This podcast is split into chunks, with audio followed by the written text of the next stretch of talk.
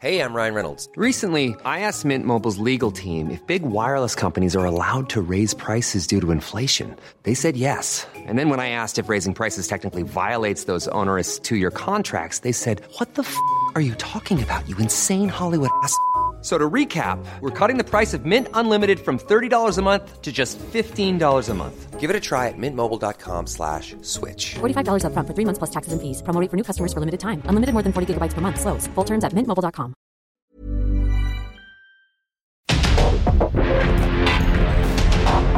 Porque el mundo actual no se entendería sin la economía, las finanzas y los negocios. Acompaña a Mario Maldonado, el columnista de negocios más joven y objetivo del periodismo financiero en su programa. Bitácora de negocios.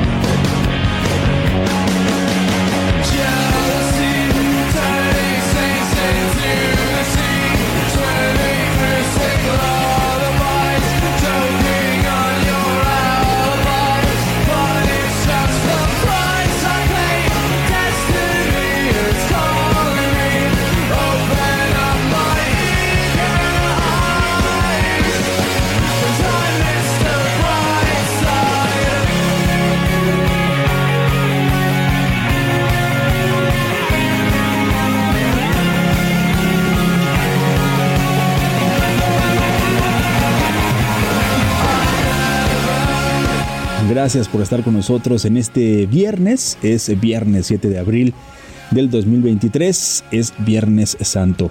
A nombre de Mario Maldonado, titular de Bitácora de Negocios, le doy la bienvenida. Mi nombre es Jesús Espinosa y, como todos los días, lo invito a que se quede con nosotros de aquí y hasta las 6 de la mañana con 55 minutos. En esta semana que ya está terminando, en esta Semana Santa, por supuesto, estamos esperando que usted se encuentre con su familia, descansando, disfrutando de los suyos en algún destino turístico de la República Mexicana, o ya sea que se quedó en casa, pues también que disfrute a su familia y que organicen una comida, etcétera. El chiste, el chiste es pasarla bien y pasarla en familia. Como todos los días estamos arrancando con música y es que esta semana estuvimos escuchando canciones de esta banda de los Estados Unidos de Killers, luego de que se presentó el fin de semana pasado en el Palacio de los Deportes aquí en la capital del país. Y esto que escuchamos se llama Mr. Brightside.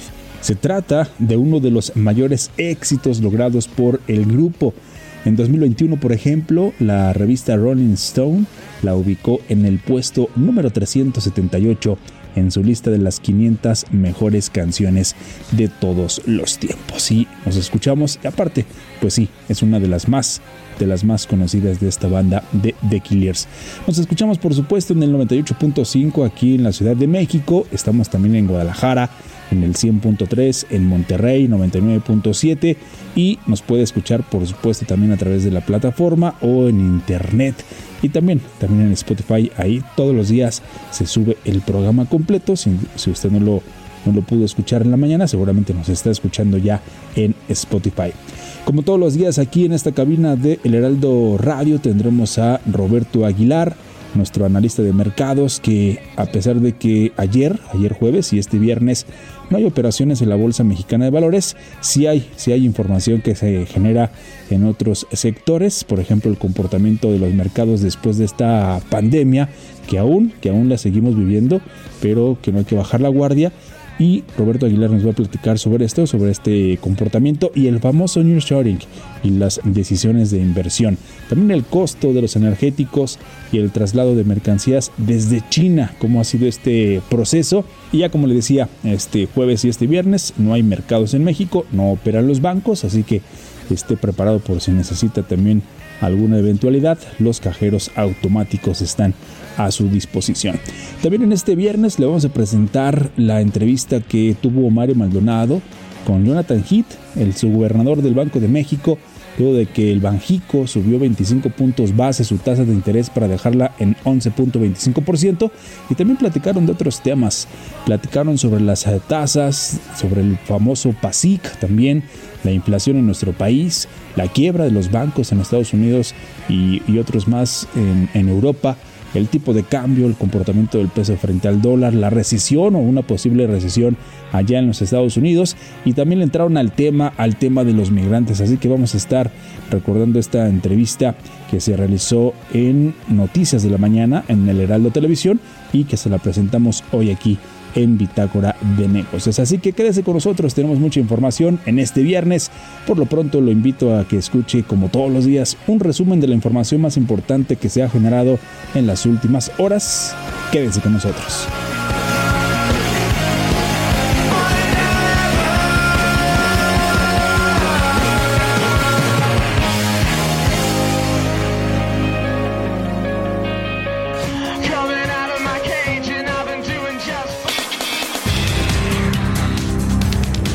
El gobierno de China respondió a la misiva que el presidente Andrés Manuel López Obrador envió para pedirles ayuda con el fin de evitar el tráfico ilegal del fentanilo, que es utilizado para la elaboración de drogas sintéticas altamente adictivas. En conferencia de prensa, la portavoz china Mao Ning aclaró que no existe el tráfico ilegal de fentanilo.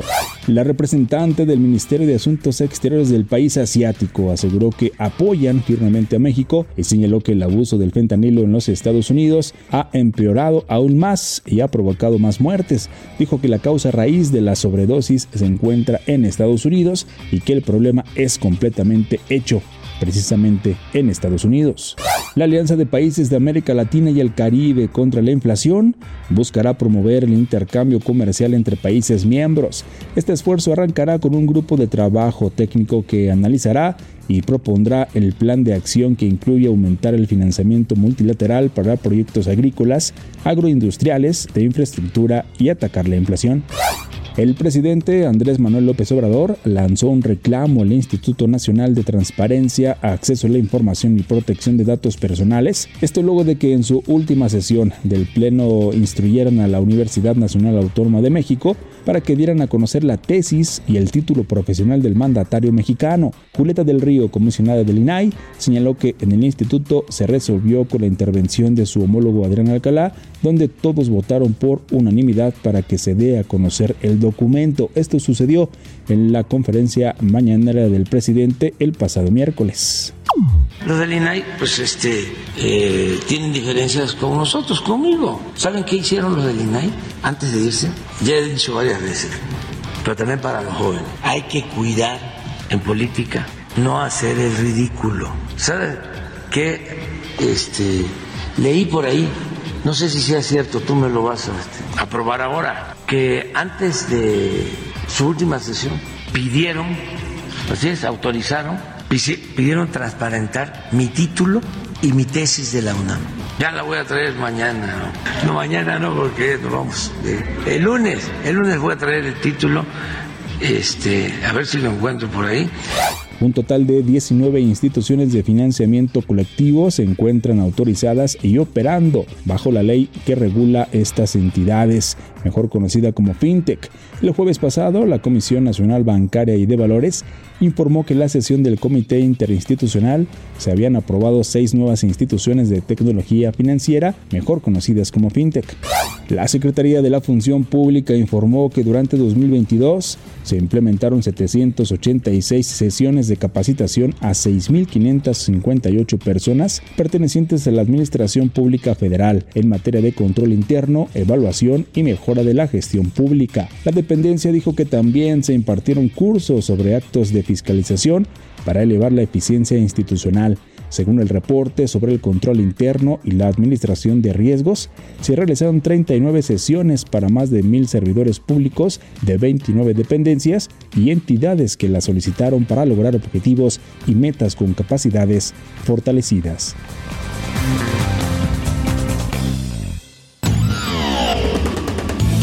Mario Maldonado en Bitácora de Negocios.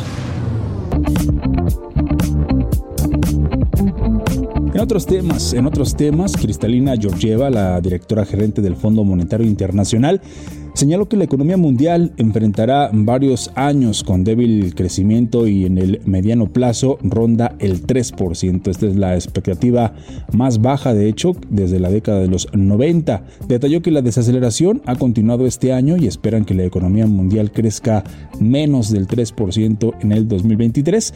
El FMI proyecta, de hecho, que el crecimiento global se mantendrá en torno al 3% durante los próximos cinco años y su pronóstico a mediano plazo más bajo desde 1990, como ya se lo decíamos, por lo que Cristalina Georgieva también recordó que el crecimiento mundial se redujo a casi la mitad de 6.1% en 2021 a 3.4% en el 2022. Para este año, el Fondo Monetario Internacional proyecta que alrededor del 90% de las economías avanzadas experimenten una disminución en su tasa de crecimiento y que ante esa desaceleración se complica ya el panorama para las economías de bajos ingresos.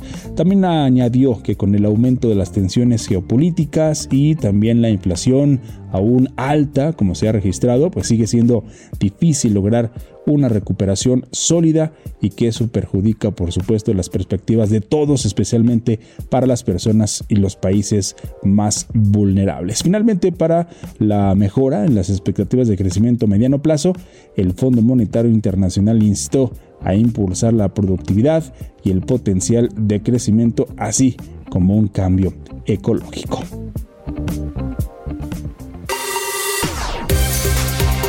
Economía y mercados.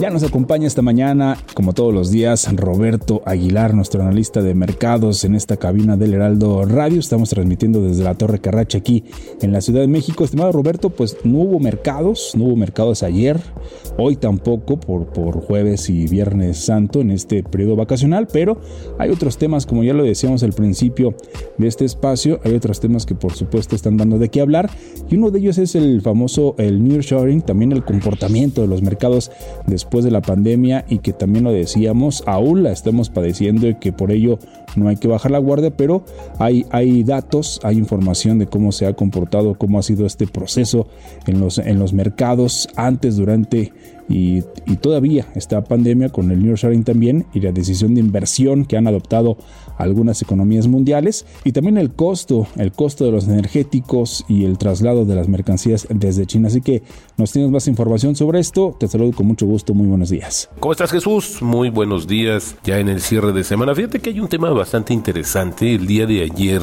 el Instituto de Finanzas Internacionales dio a conocer una serie de datos que pues desde mi punto de vista parecen ser alarmantes Claro, sin llegar al extremo, pero creo que vale la pena reflexionarlos. Es que fíjate que este instituto dijo que los inversionistas que apostaron por las acciones y los bonos chinos impulsaron justamente los flujos de cartera de los mercados emergentes por tercer mes consecutivo. Está dando a conocer los datos de marzo, pero lo interesante, fíjate, eh, ya dando los números, estima este instituto que los inversionistas invirtieron cerca de 9.400 millones de dólares en mercados emergentes, incluidos 6.800 millones de dólares en acciones y otros 2.600 millones de dólares en títulos de deuda. Y si bien es cierto que esta cifra es eh, pues importante, o sea, esto cerca de 10 mil millones de dólares, es la más baja de 2023.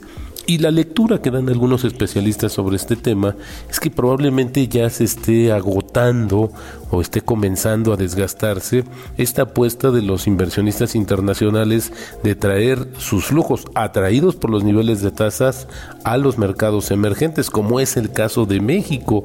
Y esto porque ya al irse incrementando las tasas en las economías más desarrolladas, como lo hemos visto, pues también los inversionistas no solamente están, van a privilegiar el aumento de la tasa, sino también el riesgo implícito que conlleva justamente destinar recursos en este tipo de economías en desarrollo, te decía, como el caso de la mexicana. Por eso es que ya había, se había comentado también alguna, pues, previsión de que quizás los días de gloria del tipo de cambio están por terminar, ahora hablando de, eh, este tema, pues eh, resultaría que bajo este contexto, si eh, la inversión, el recurso que llega y que con, atraído pues justamente con la por la tasa de interés en México que es arriba la de referencia de 11%, con una disminución de la inflación que ya hemos estado viendo, pues eso ofrece una tasa real interesante, pero pues también eh, va implícito un riesgo de tener inversiones en este mercado. Así es que se están comenzando a rearmar justamente las cadenas o, estos portafolios y podría ser que en algún momento determinado, no muy eh, quizás en el corto plazo, pues pudiéramos ver ese ejercicio de reversa y que pues los capitales, las inversiones pues tengan que salir eh, de, estos países, de este tipo de países como el caso de México y regresen a otros más maduros, aunque sacrifiquen, entre comillas, un poco de la ganancia o el rendimiento que les ofrece. ¿Cómo ves, mi estimado Jesús? Creo que es un tema que de verdad hay que seguir de cerca porque bueno, pues no podemos esperar que eh, justamente esta reestructura o esta reconformación, como decían los portafolios, pues sí están cambiando las circunstancias, porque cuando eh, en la después de la pandemia, pues las eh, economías más grandes de este planeta pues comenzaron a bajar sus tasas como un eh, pues para tratar de alentar la recuperación más rápida de su economía. Entonces el dinero se abarató por así decirlo y los inversionistas pues comenzaron a buscar otros destinos geográficos y fue el caso de México. Por eso comenzamos a ver también una cierta fortaleza en el tipo de cambio porque no era un tema de decisiones eh, locales como el presidente ha querido eh, pues transmitir, sino más bien por decisiones internacionales que hacía que llegaran o que sigan llegando dólares a la economía mexicana. Con esto aumenta la oferta baja el precio y esto es lo que está sucediendo, ¿no? Pero bueno, pues creo que también es, vale la pena reflexionarlo sobre este tema. Ahora también es, es interesante comentar que otro de los de las cuestiones que hemos estado viendo eh, posterior a la pandemia es estas cadenas de suministro mundial que pues se atoraron y esto dificultó el intercambio comercial y también encareció el, el precio de muchos insumos y productos y esto fue lo que orilló justamente al caso de Estados Unidos a acelerar toda una estrategia, una política pública para tener más cerca sus eh, puntos de abasto. Por eso esta relocalización de productiva de las cadenas productivas y este famoso nearshoring que tiene a México como un objetivo central, pues está se explica por esa parte. Sin embargo, Fíjate que esto creo que conforme haya una situación de normalización, también había que ver si estas decisiones de inversión continúan, porque porque básicamente el tema, Jesús, es que, por ejemplo, con los aumentos de los costos de los energéticos y esta situación de las cadenas productivas, traer cargamentos, mercancía de China resultaba bastante caro. Pero ahora que se están desatorando, que se están limpiando estas cadenas de suministro, puede que con ello bajen los precios y vuelva a ser atractivo que, trae, que embarquen cosas desde China para Estados Unidos. Ahora, esta no es la intención de Estados Unidos, del gobierno de Biden, pero pues mientras pasa, mientras sucede o llega al punto máximo, pues esa estrategia o política pública, pues tendrán, quizás haya alguna de estas partes que sí se mantenga todavía viva por la, el intercambio comercial entre Estados Unidos y China y retrase un poco también las decisiones de inversión. Así es que es son dos temas interesantes que están relacionados, correlacionados, pero que vale la pena comentarlos porque esto pues podría, es una amenaza latente, una, por un lado, el tema justamente de una menor inversión, eh, una menor oferta de dólares en el mercado local, que esto haría que suba el precio del, del tipo de cambio, y la otra, esta situación de que eh, estas cadenas de suministro pues también podían repensar a dónde se ubican o incluso que se puedan quedar en, la, en Asia o en China. Esto no está totalmente descartado. Pero bueno, seguiremos comentando sobre este punto. Mi estimado Jesús, muy buenos días. Muchas gracias, muchas gracias a Roberto Aguilar, nuestro analista de mercados. Más al ratito lo vemos, por supuesto, en televisión en Noticias de la Mañana por El Heraldo Televisión, por ahí de las 7:15 de la mañana. Es momento de hacer una pausa. Continuamos aquí en Bitácora de Negocios. Lo invito a que se quede con nosotros. Todavía tenemos más información después de este corte. Ya le decía, le voy a presentar la entrevista que realizó Mario Maldonado a Jonathan Heath, el subgobernador del Banco de México. Por lo pronto nos vamos a la pausa con The Killers, esta canción que se llama Mr. Brightside. Y ya volvemos.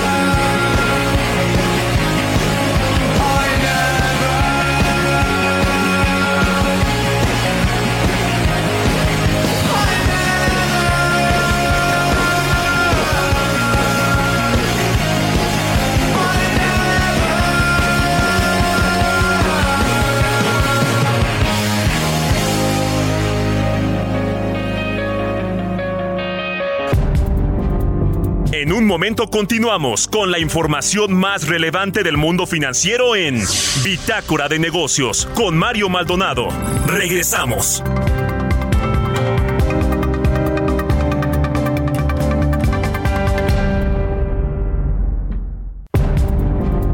Estamos de vuelta en Bitácora de Negocios con Mario Maldonado.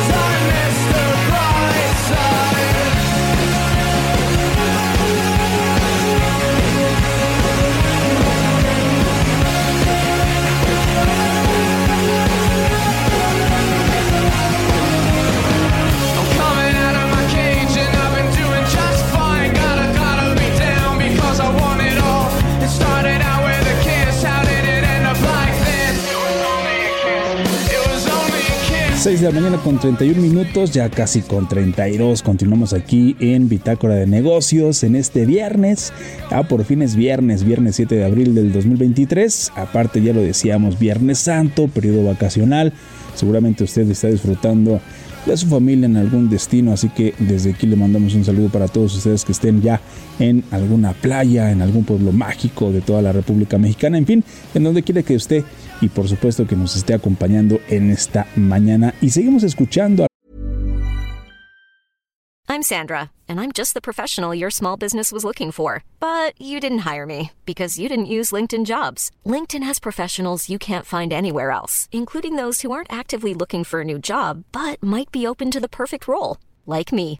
In a given month, over 70% of LinkedIn users don't visit other leading job sites. So if you're not looking on LinkedIn, you'll miss out on great candidates like Sandra. Start hiring professionals like a professional. Post your free job on linkedin.com/people today. La banda de Killers, a esta banda estadounidense formada en 2001 y es que esta semana pues estamos escuchando canciones de esta banda a propósito de que se presentó el fin de semana pasado en el Palacio de los Deportes aquí en la capital del país y esto que escuchamos, esta canción de Killers se llama Mr. Brightside. Buena canción, buena canción para tomar energía en este fin de semana que ya, que ya comienza. Por lo pronto nos vamos al segundo resumen de esta mañana.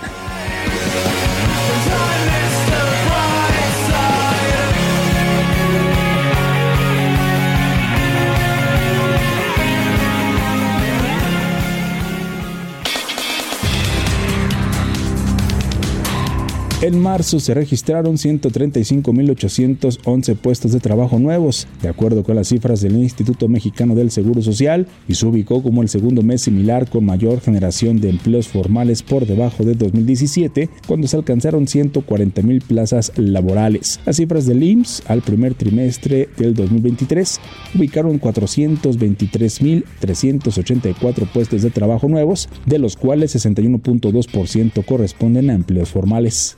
En una reunión con inversionistas vía internet, la empresa española Iberdrola presentó el plan La Nueva Iberdrola México, en el que indicó que mantiene su presencia en el país con un mix de generación con capacidad 50% sustentable.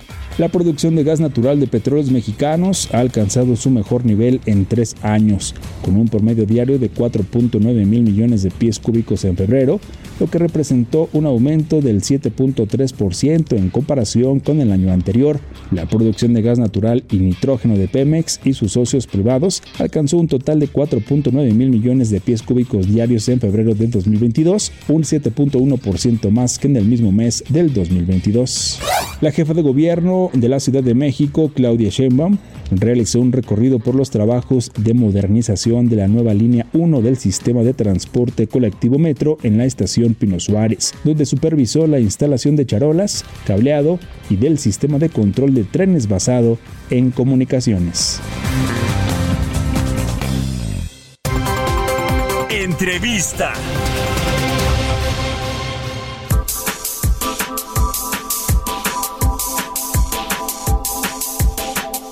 Y como ya le decía, como ya le decía, vamos a presentarle a continuación la entrevista que tuvo Mario Maldonado, titular de Bitácora de Negocios, con Jonathan Heath, el subgobernador del Banco de México. Entrevista que se realizó en Noticias de la Mañana por el Heraldo Televisión y que aquí le vamos a presentar, en donde de hecho ya se cumplió una semana donde el Banco de México subió 25 puntos base su tasa de interés para dejarla en 11.25%. Pero platicaron también de otros, de, otros, de otros temas, por ejemplo las tasas, el PASIC, la inflación en nuestro país, la quiebra de los bancos en Estados Unidos y algunos en, en Europa también, el comportamiento del peso frente al dólar, la posible recesión que se pueda dar allá en los Estados Unidos y el tema también de migrantes, entre otros. Así que aquí le presentamos la entrevista a Jonathan Heath, subgobernador del Banco de México.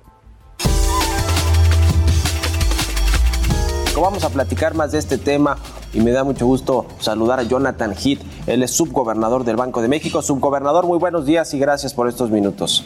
¿Qué tal? Muy buenos días. Una decisión unánime eh, del Banco de México aumentar 25 puntos base la, la tasa de interés para combatir la, infla- la inflación. ¿Cuáles son los riesgos que hay todavía en, en el tema de los precios, eh, subgobernador? Bueno, yo creo que el riesgo número uno es la, la misma persistencia de la inflación, lo que en otras épocas llamábamos la inercia inflacionaria, que simplemente se están aumentando los precios por, por aumentar, y ya no porque hay un verdadero empuje en los costos. Hemos visto ya en el, en el margen una disminución en la gran mayoría de las presiones globales, de lo que venía de afuera. Creo que el reto más importante de aquí en adelante es más bien ahora sí presiones ya internas propios del país, ya no de los que vienen de allá afuera.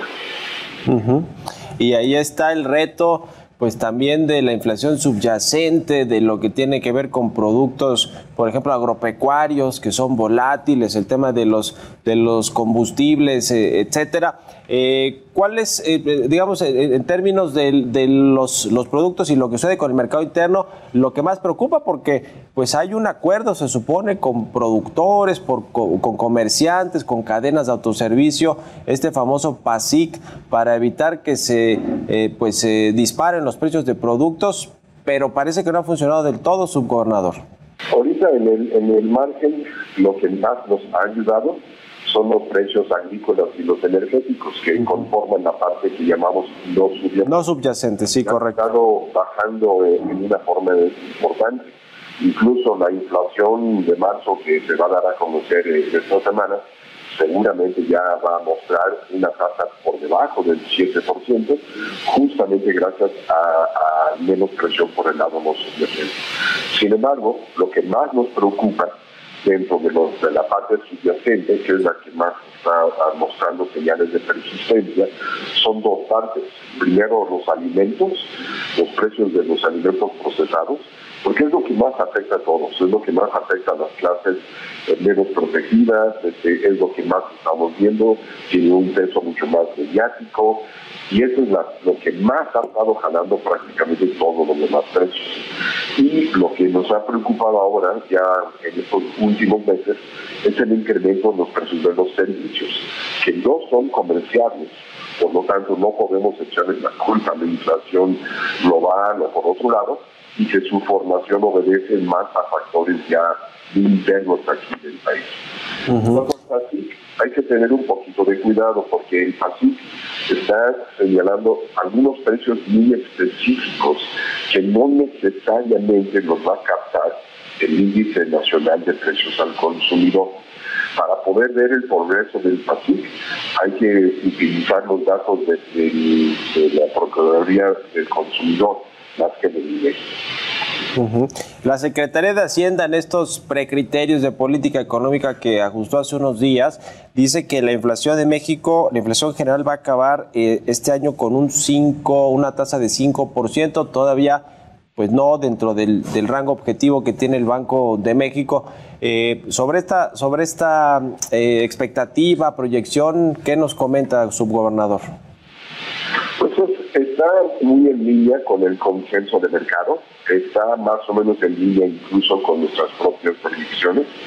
Nosotros pensamos que sí vamos a ver una clara tendencia a la baja de la inflación ya a partir de estos meses, eh, llegando al 5% para fines de este año, eh, pero es una trayectoria, yo diría, pues sí, se va a prolongar va a ser difícil, va a enfrentar muchos muchos riesgos y pues obviamente pues vamos a estar muy, muy atentos, pero sí creo que podemos tener esa trayectoria a la baja, o, ojalá que pudiera llegar por debajo del 5% para el fin de año, pero pues como hay mucha persistencia, pues este, con el 5% ya lo veríamos por, por, por buen encaminado.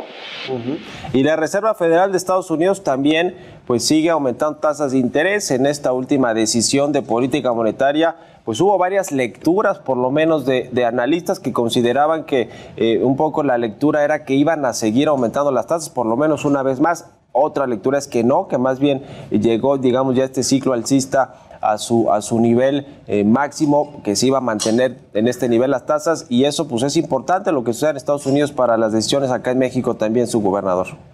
Definitivamente, pero creo que ambos países estamos eh, más o menos en la misma situación, donde ya estamos en busca de, de lo que se llama la tasa terminal. Pudiera ser el 11.25, pues vamos a ver cómo va marcando la inflación. Y de aquí en adelante, ya la discusión no es cuánto le vamos a subir o no. Creo que ya no necesitamos subirle porque ya tenemos una postura restrictiva que más bien ahora es por cuánto tiempo lo debemos de mantener. Entonces, este, si dejamos de subir tasas de aquí en adelante, no significa que estamos este, saliéndonos de una postura monetaria. Más bien, llegamos a una postura, postura monetaria que creemos que es consistente con la complejidad del fenómeno inflacionario que nos estamos enfrentando y ahora lo que simplemente tenemos que hacer es mantenerlo por el tiempo suficiente para asegurarle que la inflación ahora sí empieza a responder a la política monetaria y a esta postura restrictiva que tenemos. Ujú. Sobre el sistema financiero y lo que ha sucedido en Estados Unidos con la quiebra de unos bancos más de nicho eh, y lo que y, y lo que sucede también con otros bancos europeos. Eh, en México estamos eh, pues eh, bien bien capitalizados y libres de que pueda suceder algo similar, su gobernador. Definitivamente estamos muy bien capitalizados. El sistema financiero muestra solidez prácticamente por todos lados. Este, nosotros siempre estamos haciendo ejercicios de estrés este, bajo escenarios este, de, de- de- de diferentes tipos de crisis en todos los casos eh, libramos y salimos bastante bien.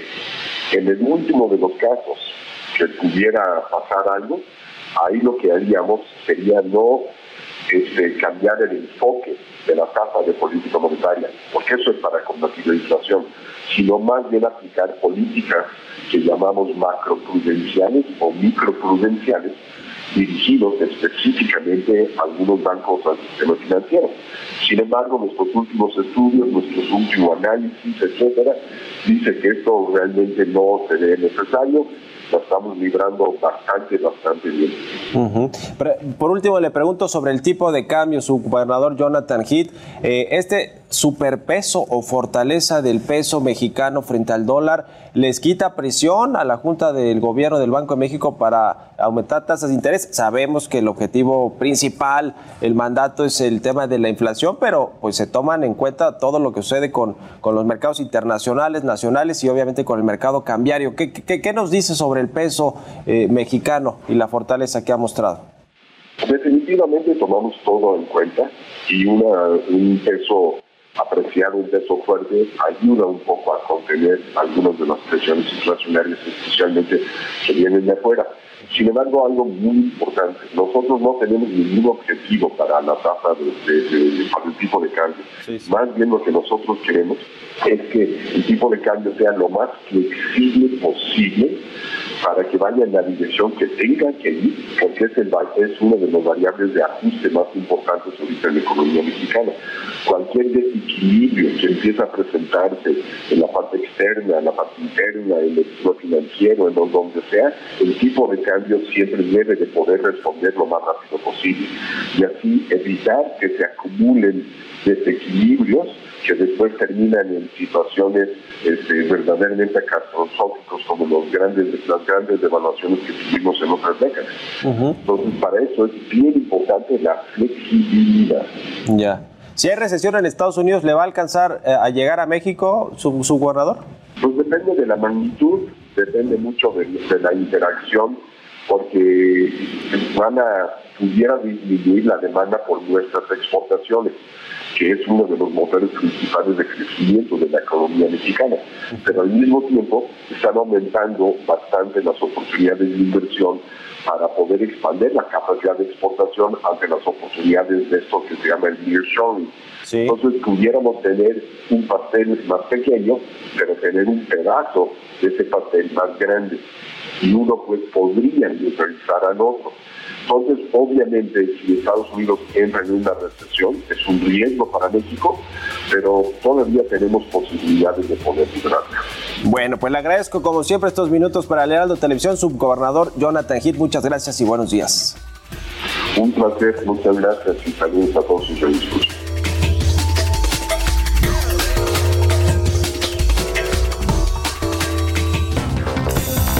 Tecnología.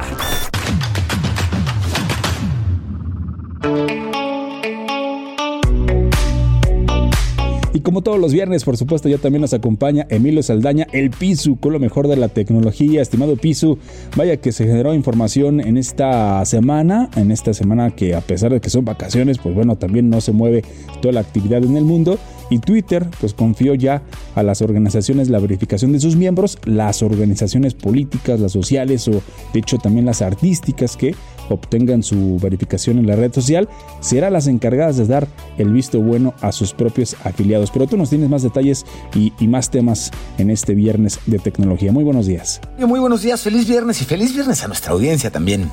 Mark Zuckerberg y otros dos altos ejecutivos de Meta están apostando por qué cree por la inteligencia artificial. La gigante de las redes sociales Meta, previamente conocida como Facebook, tiene planes de incorporar inteligencia artificial al metaverso en el futuro, pero por ahora su enfoque es mejorar la oferta publicitaria. Según Andrew Bosworth, CTO de Meta, la compañía comercializará su inteligencia artificial generativa para diciembre de este año, lo que la convierte en una de las muchas empresas que han lanzado productos de inteligencia artificial para uso en el mundo real en los primeros meses del 2023.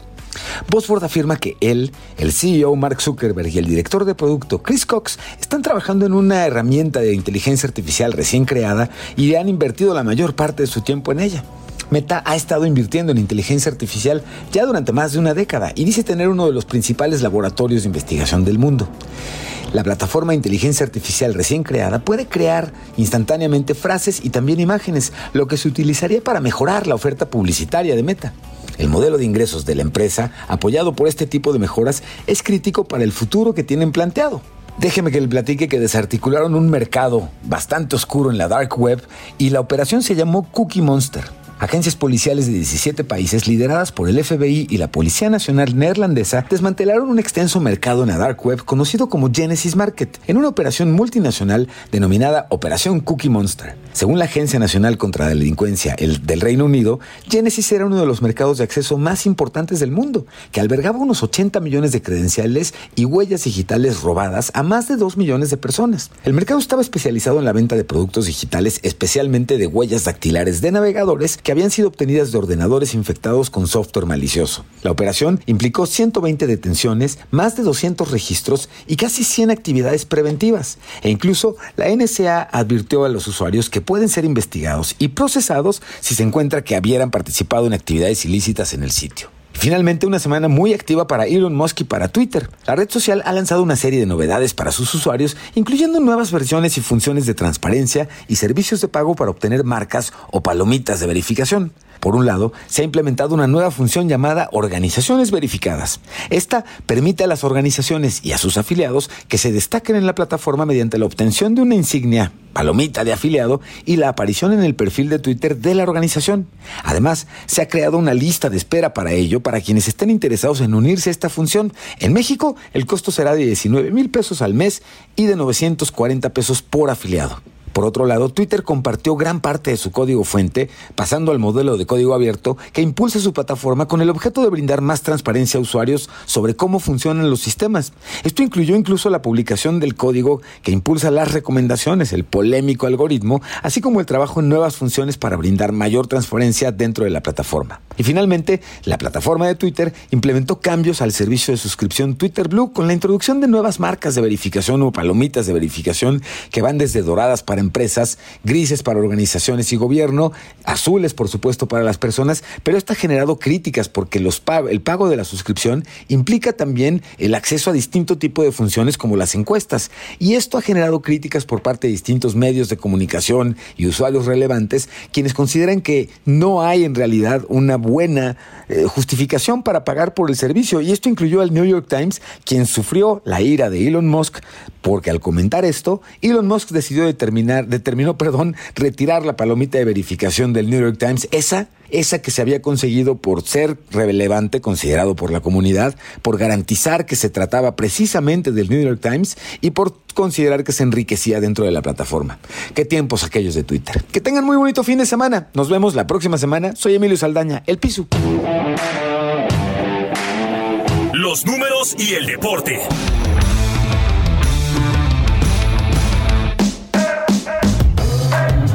Ya casi nos vamos, ya casi nos despedimos, pero antes nos vamos con esto de los números y el deporte, porque hace unos eh, días se dio a conocer que eh, el América, el Club de Fútbol América, pues estaría entrando a la Bolsa Mexicana de Valores y que va a atraer a nuevos inversionistas. Esto lo dio a conocer José Oriol Bosch, el director general de la Bolsa Mexicana de Valores, que consideró que la entrada del equipo de Fútbol América a la bolsa será un gancho para atraer a nuevos inversionistas al mercado accionario. Dijo de hecho que es una buena noticia porque el equipo de fútbol del América pues tiene muchos aficionados eh, que podrían eh, pues interesarse, interesarse en invertir en el mercado comprando las acciones del América y luego quizá las de otras empresas. El chiste es entrarle con algo, con una motivación. Los aficionados a este club, y me incluyo, pues podría ser una muy buena opción de inversión y de ahí conocer cómo se mueve, cómo se mueven las inversiones de la bolsa mexicana para posiblemente en un futuro también, también invertir en otras empresas. También José Oriol Bosch aclaró que el próximo arribo de esta nueva empresa creada tras la separación de la división de otros negocios del Grupo Televisa, pues no será vía una oferta pública inicial, las famosísimas OPI, porque no levantará capital inicial, se tratará de una colocación directa de acciones. También Grupo Televisa informó a través de su reporte financiero del tercer trimestre del 2022 que, bueno, eh, cindirá sus negocios que se concentran o que concentra más bien las operaciones del equipo de Fútbol América, el Estadio Azteca, la publicación y la distribución de revistas, así como la división de juegos. Con esto se va a crear ya una nueva empresa que cotizará en la Bolsa Mexicana de Valores, aunque, aunque el nombre de la misma aún no se ha hecho público. Grupo Televisa ya presentó a la Comisión Nacional Bancaria y de Valores la solicitud para listar las acciones de la naciente compañía. Así que el Club América estaría ahí ya presente en la bolsa, en la bolsa mexicana de valores. Que por cierto, que por cierto, ya también este fin de semana hay jornada del fútbol mexicano, se espera un buen encuentro. De hecho, el América estará enfrentando a los Rayados de Monterrey, Rayados de Monterrey que que marchan como líderes absolutos de la Liga MX y se espera que sea un buen encuentro después de también, también del, partido pasado del América frente al equipo de León que eh, terminó 2 por 2 y que se vio envuelto en la polémica eh, tanto del tema arbitral como el tema de los técnicos, tanto de León como, como del América, que estuvieron ahí algún altercado en las bancas, salieron expulsados. Pero bueno, así es, así es el, así es el fútbol y esperemos que este fin de semana también, también sea un buen espectáculo. Con esto nos despedimos, muchas gracias por habernos acompañado. A nombre de Mario Maldonado, titular de este espacio, le damos las gracias. Quédese con Sergio Sarmiento y Lupita Juárez. Mi nombre es Jesús Espinosa, muchas gracias por supuesto también a Alan, a Kike que han estado aquí apoyándome con la producción y nos escuchamos, nos escuchamos el próximo lunes. Y la mejor noticia, la mejor noticia es que ya se viene el fin de semana. Muy buenos días.